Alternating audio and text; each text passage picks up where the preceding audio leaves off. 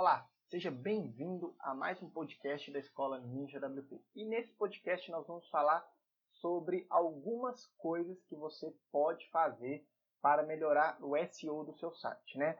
É, o SEO do WordPress do seu site. Então, esse podcast será um checklist de SEO para o WordPress. Então, vamos lá. A primeira coisa que você precisa de verificar no seu projeto WordPress é se as versões de navegação www e não www estão configuradas corretamente. O que, que isso significa na prática? Quando você acessa o seu site sem www, por exemplo, é, meusite.com.br, ele abre. Quando você digita www.meusite.com.br, ele abre também. Se isso acontecer, você está sofrendo por um erro. Porque é o seguinte, o Google considera o site com www e sem www dois sites diferentes. Então ele pode, então ele pode tende a te dar alguma punição nesse ponto. Como que se resolve isso? Basta você ir lá no seu Google Search Console, né, no, no antigo Webmaster Tools, e dizer para o Google que você tem a preferência de mostrar seu site com www, ok?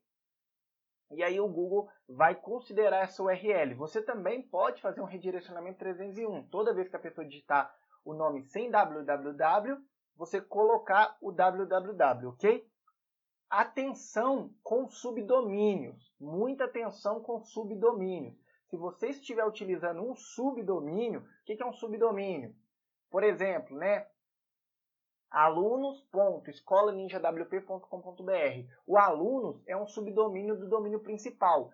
Subdomínio não tem www. Então, é, tirando né, essa, essa parte, quando você for utilizar subdomínio, você tem que dizer para o Google, se você quiser que indexe um subdomínio, que é para usar sem www, beleza? Porque senão vai dar problema. O segundo ponto, né, que quando nós estamos trabalhando com SEO para o WordPress, é você instalar um bom plugin de SEO para o WordPress. Atualmente, o melhor que existe no mercado hoje é o Yoast SEO, ok? O Yoast SEO é um termômetro de SEO. Muita gente acha que ao instalar o Yoast SEO você já vai ficar nas primeiras posições do Google. Não, pessoal, não é assim que funciona, ok? O, nenhuma ferramenta de SEO fará você ficar na primeira posição, nenhuma. O que as ferramentas de SEO nos faz é otimizar o processo de estratégias e implementação de técnicas de SEO. E atualmente o melhor plugin que tem no mercado para esse trabalho é o Yoast SEO. O que, que o Yoast SEO faz se você não conhece ele? Ele te dá insights do que, que você precisa melhorar na otimização da sua página, beleza? Então, você instale o Yoast SEO, é um plugin gratuito, basta você ir lá no WordPress, plugins, adicionar novo e digitar Y-O-A-S-T espaço SEO. Vai aparecer um íconezinho lá de um semáforo, né, uma espécie de um semáforo. Você instala e ativa ele. Assim que você instalar, você será convidado num, num passo a passo bem tranquilo. É, a equipe do Yoast SEO colocou esse passo a passo para facilitar né, a, é, a configuração do plugin. Basta você fazer o next, next, next, finish que vai dar tudo certo, beleza? Flávio, eu trabalho com SEO local. Tem alguma coisa que eu posso fazer? Bom, a Yoast, ela também tem um plugin de SEO local, porém que é um plugin premium. Se eu não me engano, ele custa 70 dólares, alguma coisa assim. Mas há soluções de plugins gratuitos para SEO local, beleza? Inclusive no nosso canal do YouTube, se você que está escutando ainda não assinou nosso canal do YouTube, só você procurar lá Escola Ninja WP no seu no YouTube que você vai encontrar e você assina nosso canal que lá nós damos uma dica de um plugin para otimização de SEO local, ok? Então beleza, continuando, é, o terceiro ponto que você precisa de ficar é, de olho é com seus permalinks. O que, que são os permalinks? É as URLs amigáveis. Então, na hora que você pegar o seu WordPress lá, você é, vai em configurações, é, links permanentes, dependendo né, de como tiver, vai estar ou links permanentes, ou URLs amigáveis, ou permalinks. Você vai marcar a penúltima opção que tem o nome de postname, beleza? Postname. É, se você quiser uma estrutura personalizada, você pode criar a sua própria estrutura personalizada, beleza? É, qual que é o fator né, que foi discutido muito ano passado, né, que, que teve diversas reviravoltas? Foi se devemos focar em palavra-chave ou não? Essa discussão chegou ao limite no ano passado. Eu acredito que, que eu vi pelo menos uns 20 blogs de, de referência falando, é, é, contradizendo um ao outro. Né? Alguns falavam, ah, você não deve focar em palavra-chave, você deve focar no usuário. Outros falavam, não, você tem que focar no usuário e com palavra-chave. O outro falava, você deve focar em palavra-chave. É o seguinte, é uma discussão complexa, é, a nossa opinião é o seguinte: você precisa de criar um conteúdo que seja muito relevante, que não seja focado só em palavra-chave e que seja um conteúdo compartilhável. O que é um conteúdo compartilhável? É aquele conteúdo na qual a pessoa foi impactada positivamente com aquele conteúdo e ela vai compartilhar ele. Se você escrever um conteúdo chulo, a pessoa não vai compartilhar. Logo, aquele para o Google, né, aquele conteúdo não é tão relevante, porque a pessoa não passou um tempo ali, a pessoa nem sequer teve o trabalho de compartilhar, nem sequer teve o trabalho de deixar o like dela lá, ok? Então você tem que se esforçar para criar um conteúdo atrativo, ok? Se você está trabalhando no, com uma empresa com uma empresa, assim, né, um aspecto institucional, otimizar sites onde que não há blog, um site institucional, é muito difícil, porque depende muito se o nicho do, do, daquela empresa é um nicho pouco concorrido, aí você até consegue. Caso contrário, você vai precisar de um blog ou vai precisar, no mínimo, de um canal no YouTube para conseguir fazer um trabalho efetivo de SEO, ok? Então, a dica é Foque sim em palavra-chave para você usar o termômetro do Yoast, porém não foque somente em palavra-chave. A palavra-chave precisa de ser o seu termômetro, ok? Para você saber se aquele termo que você quer concorrer, se aquele conteúdo está legal. Mas o conteúdo precisa de estar bem assim. Você, você olha para o seu conteúdo e fala, nossa, isso aqui está incrível ok? Como que uma dica, uma dica bem interessante para você saber se seu conteúdo está legal ou não é você pedir seus amigos para te dar um feedback. Manda o conteúdo para os seus amigos e fala, cara, dá uma olhadinha nesse link aí. Você acha que, que você ficou impactado com o que eu escrevi? O que, que você acha? Aí a pessoa vai te falar, olha, mais ou menos, né? Tá legal, eu melhoraria algumas coisas. Agora, se a pessoa falar assim, nossa, muito bacana, inclusive já vou até recomendar aqui para algumas pessoas. Isso é um conteúdo bacana, beleza? É, você deve, né, o próximo ponto agora, você deve se preocupar com as suas tags de título. Poucas pessoas dão relevância para esse ponto. As pessoas escrevem títulos é, pouco atrativos. Em vez de você escrever assim, né? Vou dar um exemplo. É, dica, é, dica para é, fazer tricô, né? Dica para fazer tricô. É um título bom, mas ao mesmo tempo ele não desperta, ele não tem poder. É diferente de você pegar assim, ó, 30 dicas para você aprender tricô de forma fácil. OK? É como fazer tricô, né? Como fazer tricô? 30 dicas. Então, o título, ele tem um impacto quando o Google indexa esse título e a pessoa vê aquele título, né? Porque o Google indexou, beleza? Aí você está lá concorrendo na primeira, na primeira posição, sim, né?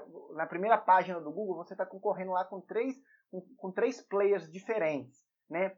O que vai decidir se o seu, se o seu anúncio, né? Se a sua chamada para o Google vai ser clicada ou não, é o, o, o, o que a gente chama né, da sua copy, da sua mini copy ali, que é a sua chamada. Você precisa despertar o interesse da pessoa, ok? Então, a palavra-chave né, principal precisa estar no título e precisa estar na meta-descrição, porque isso vai ajudar. Porque eu não sei se você sabe, quando a pessoa digita lá, por exemplo, como fazer tricô, se você colocou essa palavra-chave no título, o Google vai marcar ela de negrito para que o usuário perceba que há aquela palavra ali. Beleza? Então, você deve focar a palavra-chave no título e, se possível, no início da sentença, beleza? Nunca coloque a palavra-chave no final, sempre coloque a, a palavra-chave na frente, ok? E depois você pode colocar o seu site, se você quiser, ok? É, algumas pessoas cometem o erro, que é o seguinte, colocar o nome da empresa primeiro. O nome da empresa primeiro só deve ser colocado assim quando você quer utilizar o nome da empresa. Se a sua empresa é nova, se você é uma startup, alguma coisa assim, e a visibilidade não é tanta para a empresa, e sim para o que a empresa faz, algum produto ou serviço, você deve focar nisso, ok? Então, continuando, é, você, o próximo passo, né? Você deve utilizar as metadescrições como fator para aumentar o CTR. O Google não considera mais as metadescrições como fator de posicionamento. Não sei se você sabe disso. É, então, mas, né, mas, mas não é porque o Google desconsidera o que está escrito ali na metadescrição que você deve ignorar isso. Pelo contrário, você deve fazer um bom trabalho na metadescrição para chamar a atenção do seu leitor para clicar no seu link lá do Google. Então, use a palavra-chave na metadescrição, ela não tem nenhum valor para SEO, ela não tem nenhum valor para SEO, ok? Porém, que ela vai ter um valor para o usuário que estiver vendo, porque ela vai, ela tende a aumentar o CTR. Quanto maior o CTR, o que, que é o CTR? É a taxa de clique versus a taxa de visualização. Então, quanto maior o seu CTR, o Google entende, opa, isso aqui é algo relevante. Se isso aqui é algo relevante todo mundo está clicando, por que, que esse cara está em terceiro lugar? Ele deveria ficar em segundo lugar. Vamos ver como que vai ser o CTR dele em segundo lugar. O Google vai te colocar em segundo lugar. Beleza, seu CTR continuou aumentando. O Google fala, poxa, esse cara merece ficar em primeiro lugar. E por aí vai. Então, aí você pode pensar, Flávio, então quer dizer que quanto maior o CTR, melhor a minha taxa no Google. Então quer dizer que quanto maior o meu CTR, eu vou ficar em primeiro lugar? Não é isso, não é isso. Eu estou dizendo que o Google entende que o CTR é uma forma que as pessoas estão gostando do seu conteúdo e elas estão clicando.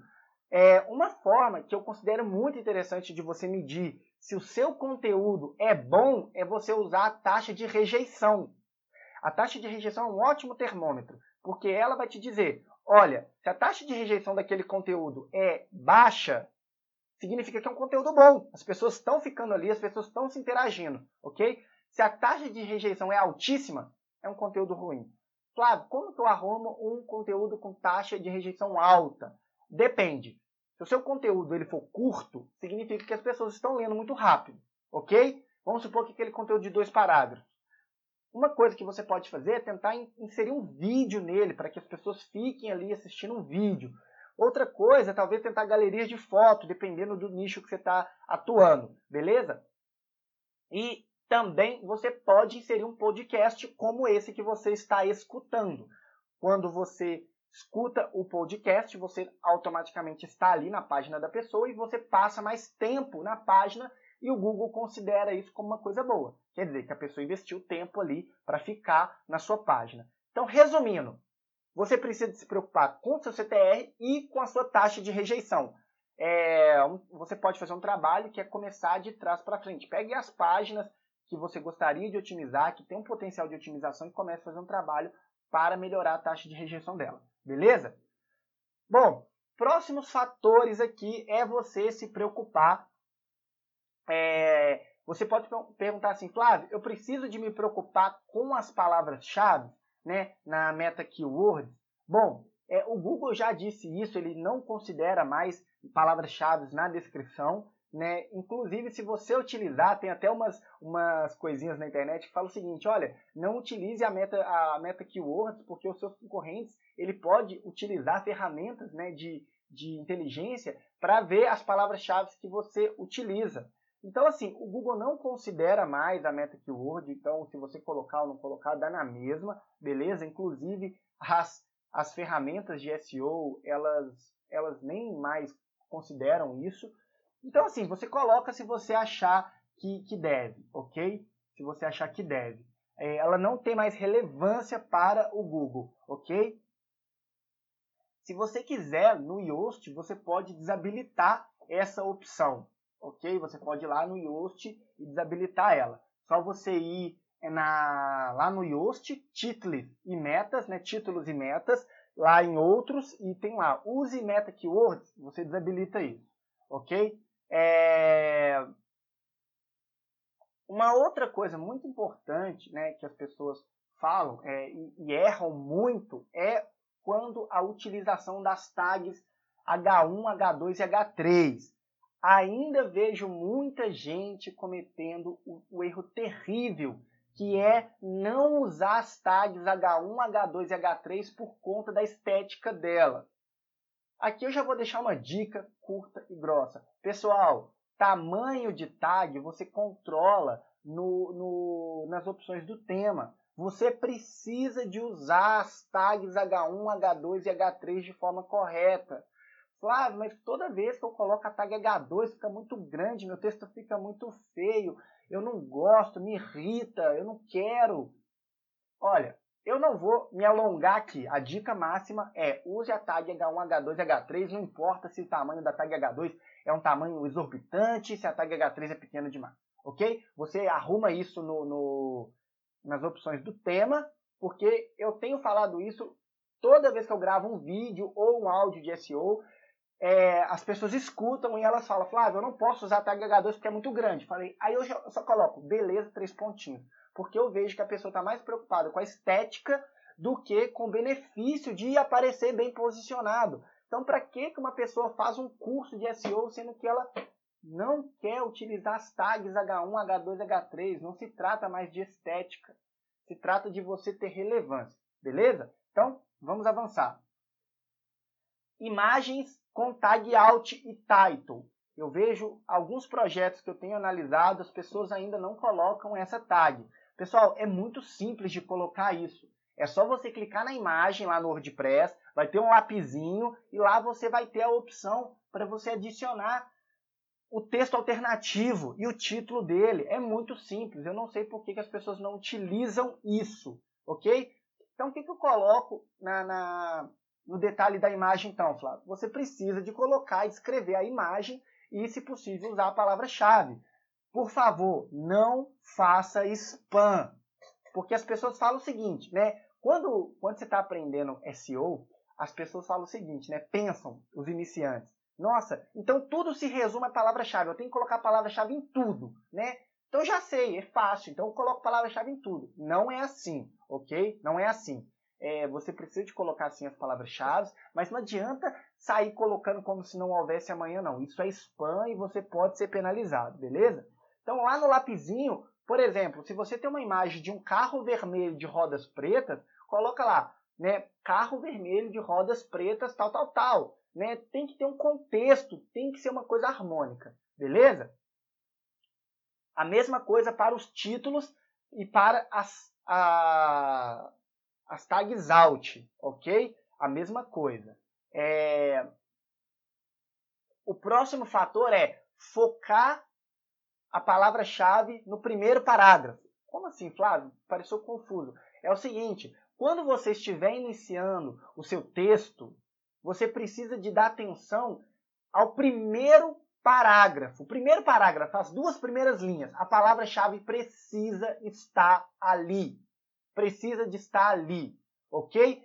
Flávio, mas é difícil, minha palavra-chave é difícil de encaixá-la num contexto. Eu sei que alguns nichos são muito complicados de você encaixar de forma maestrica ali, né, quase forma ninja, a palavra-chave no primeiro parágrafo mas você precisa de fazer um esforço, porque isso conta, ok? Isso conta. É, as pessoas ainda falam o seguinte, Flávio, o número de, o número de palavras chaves conta, né? O conteúdo é rei, o número de palavras chaves conta. É o seguinte, o número de palavras chaves conta, beleza? É, existe um número mínimo de palavras-chave? Antigamente se falava em 500 palavras. Hoje nós estamos falando algo aí de 2.500 palavras de um texto bom. Só que é o seguinte, é, as coisas estão mudando. Inclusive eu gravei um vídeo que está disponível lá na área de membros da Escola Ninja WP. Se você é aluno, você pode ver lá que o número de, de a, o, o tempo que as pessoas passam consumindo conteúdos maiores está caindo, porque as pessoas estão dando mais preferência a conteúdos mais interativos. Então, a minha dica aqui é, em vez de você focar um esforço muito grande em tentar criar um texto de 2.500 palavras, talvez seria interessante você tentar criar um texto de mil palavras e tentar encaixar um vídeo nele também. Você grava um vídeo, você grava uma tela, você grava um áudio, você tentar combinar conteúdos textuais mais conteúdos interativos. Porque é o seguinte, pensa comigo, a pessoa está indo para o trabalho, ok? Ela vai lá no Google e faz uma pesquisa. Aí ela encontra o seu site. Olha que interessante. Ela encontra seu site. A primeira coisa que provavelmente ela vai fazer é ver o tamanho do seu conteúdo. Então ela vai pegar, vai, vai fazer um sweep com o dedo lá, né? O sweep é o movimento que, que você faz lá para rolar a página para baixo, né? Então ela vai rolar a página para baixo e vai ver a quantidade de coisa que ela tem que ler. Só que aí é o seguinte, ela viu, poxa, eu não vou ler isso tudo, né? Eu, eu tenho 15 minutos pegar o metrô ou o ônibus, né? O trem, dependendo de onde que você está, né? Chama trem. Do, do, do, da minha residência até meu trabalho. Eu não tenho esse conteúdo aqui, eu vou demorar quase 40 minutos para ler. O que, que a pessoa vai fazer? Ela vai sair, porque ela tem pouco tempo. Só que agora, se você iniciar o seu texto com um podcast, né, um texto falado, ela vai colocar o fone de ouvido, vai colocar o celular no bolso, na bolsa e vai escutar o seu conteúdo. O que, que vai acontecer? Ela vai consumir seu conteúdo. Ou seja, você está entregando um conteúdo textual para o Google entender do que, que se trata e você está entregando um conteúdo para os usuários. Então ela vai ler seu conteúdo, ela vai escutar o seu conteúdo e, obviamente, a sua, o seu CTR vai aumentar e o, a sua taxa de rejeição vai abaixar porque a pessoa não vai sair do seu conteúdo, ok? Inclusive a pessoa pode até dormir dependendo do tempo que ela passa, né? Não estou falando que seu conteúdo é ruim não. A pessoa pode até se cochilar e aí ela passa, sei lá, uma hora, 40 minutos mais tempo do que era necessário para consumir seu conteúdo, ok? Então assim, resumindo, conteúdo ainda é o rei, conteúdo ainda é o que manda, só que você precisa de casar conteúdos interativos com conteúdo textual, ok? Então, vamos seguir aqui. Uma outra coisa é você ter URLs curtas, beleza? É, não colocar aquelas URLs gigantescas que mal cabe até mesmo na barra do navegador que é grande. Se você tá, por exemplo, como fazer um quiche de tal, com tal, com tal, com tal, a URL é tão grande que, que se fosse pra, se o Google fosse mostrar a URL, ficaria quatro linhas. Não, você precisa de focar numa URL curta e objetiva. Como fazer um quiche em três passos, ponto final, ok? Não precisa de colocar que você usa sal, sal grosso, etc e tal. Não precisa. Tente focar numa URL curta e objetiva, beleza? É, o próximo é, passo é uma coisa que todo mundo ignora, né? É, é, e esses dias rolou até uma discussão lá no grupo do WhatsApp da Escola Ninja WP de que como que se renomeia uma imagem, né? Eu tenho imaginado, nossa, mas será que as pessoas não sabem como renomear uma imagem? Talvez você que está escutando também não saiba como, não sabe como renomear uma imagem. Então vamos lá. Primeira coisa, a palavra-chave precisa de estar no nome da imagem, ok? Precisa de estar no nome da imagem. Então, é, agora, vamos imaginar que o nome da sua imagem seja atenção.jpg. O nome da imagem é atenção.jpg. Flávio, mas eu não estou otimizando a palavra atenção. Eu sei que você não está otimizando, eu só usei a palavra atenção porque a palavra atenção tem dois erros que você não pode cometer ao renomear uma imagem, ok? Primeiro, é usar C cedilha, imagens não têm C cedilha e imagens não têm nenhum tipo de acentuação, ok? Nenhum tipo, nenhum tipo de acentuação. E outra coisa, imagens não têm espaço. Então, se você for otimizar a palavra, por exemplo, curso WordPress, você não vai colocar curso espaço WordPress. Você vai colocar curso traço WordPress. curso traço de traço WordPress. É assim que se renomeia a imagem. Então, se a sua palavra-chave for composta por quatro, cinco, seis divisões, né? Você tem que separar elas por hífen, beleza? Por hífen.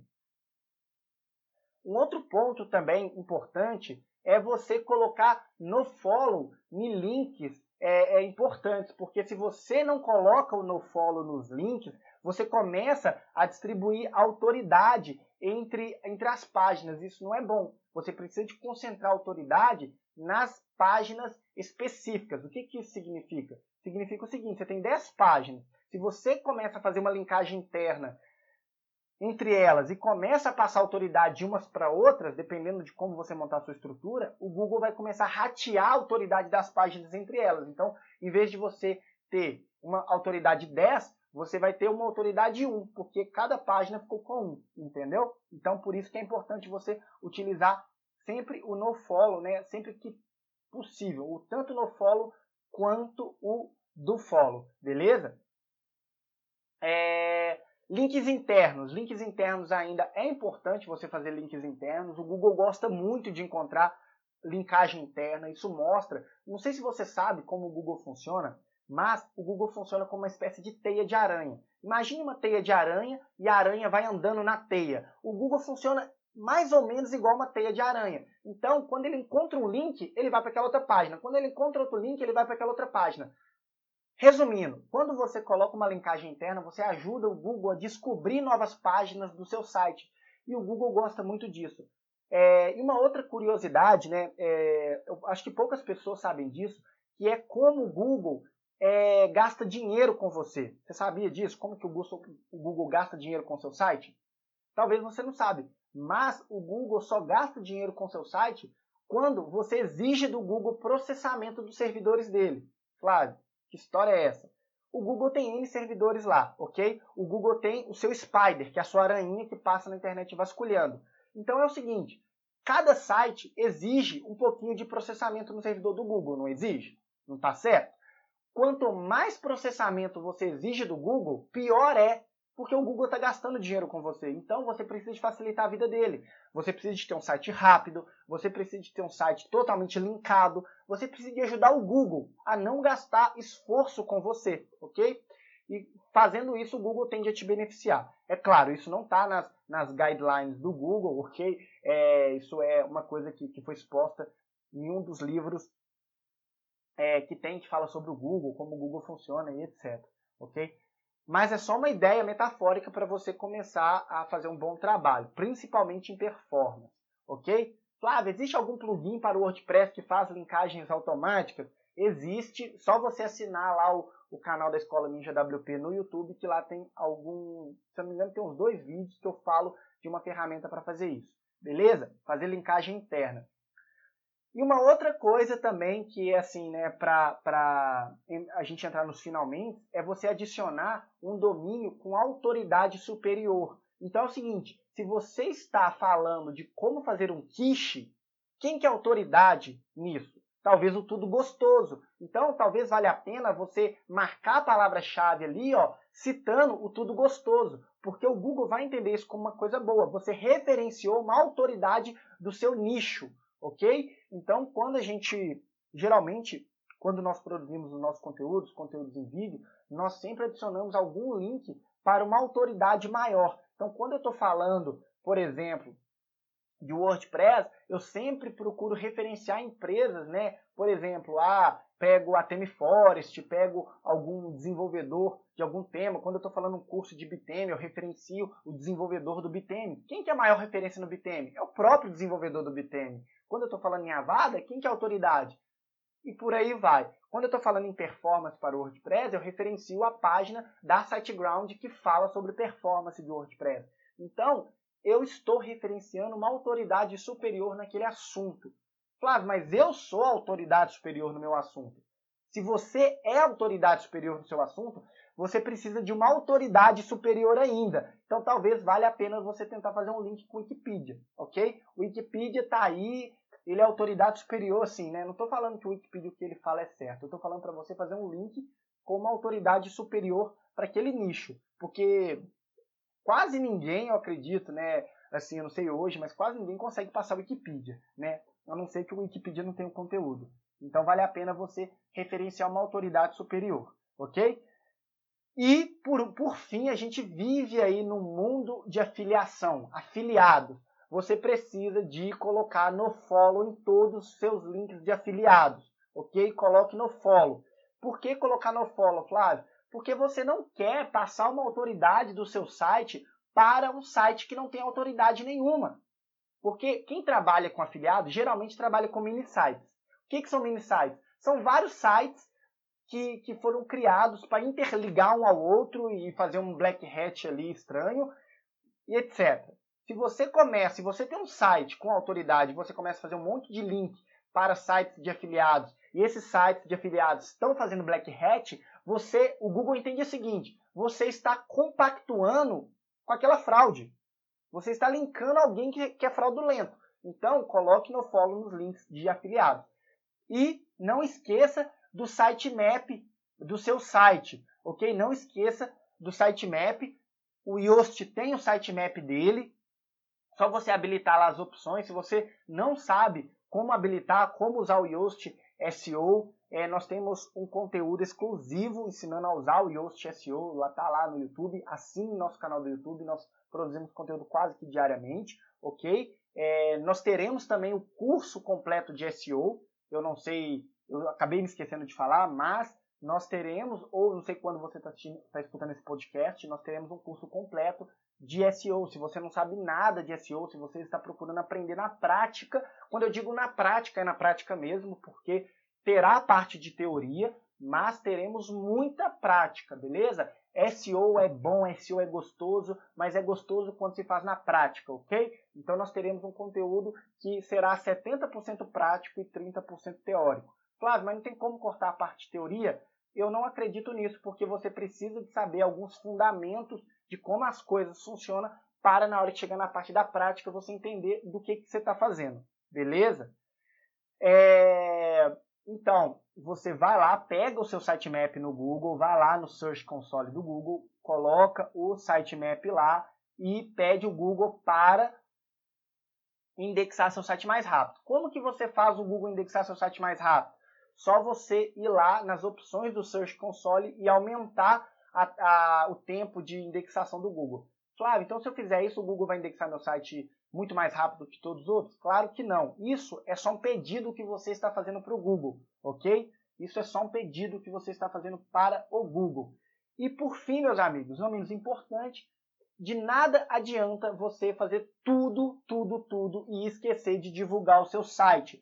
Você precisa divulgar o seu site nas redes sociais, você precisa divulgar o seu site na, na internet inteira e você precisa também é, fazer parcerias, fazer link building, é, construir links, ok? E usar o HTTPS, beleza? O Matt Cutts já falou, inclusive ele indica é, um plugin para WordPress para usar HTTPS, ok? O Google tende a mostrar, o Google está mostrando aí os fatores sociais, os fatores de. O Google está exibindo no, no Google Chrome os sites que não estão utilizando HTTPS, beleza? Então você utilize o HTTPS, ok? Não deixe de utilizar. Bom, pessoal, por hoje é isso. Tem muito mais coisa para falar de, de SEO, ok? Tem muita coisa para falar. Convido você a conhecer o nosso curso de SEO, é um curso completo. É, tem outras coisas que, que, que entram no SEO, mas para não confundir muito aí é, vocês, é, eu vou parar esse podcast por aqui, ok? Então, se você se você já implementou tudo isso, se você quer aprender ainda mais outras técnicas, outros fatores, outras coisas de SEO, eu convido vocês a conhecer né, o curso de SEO da Escola Ninja WP. Beleza? É um convite, é, não sei quando você está escutando esse áudio, talvez o curso já tenha tido lançado, talvez não, e etc. Mas aí você entra em contato com a gente que a gente conversa. Beleza? Então, um abraço e nos vemos em breve.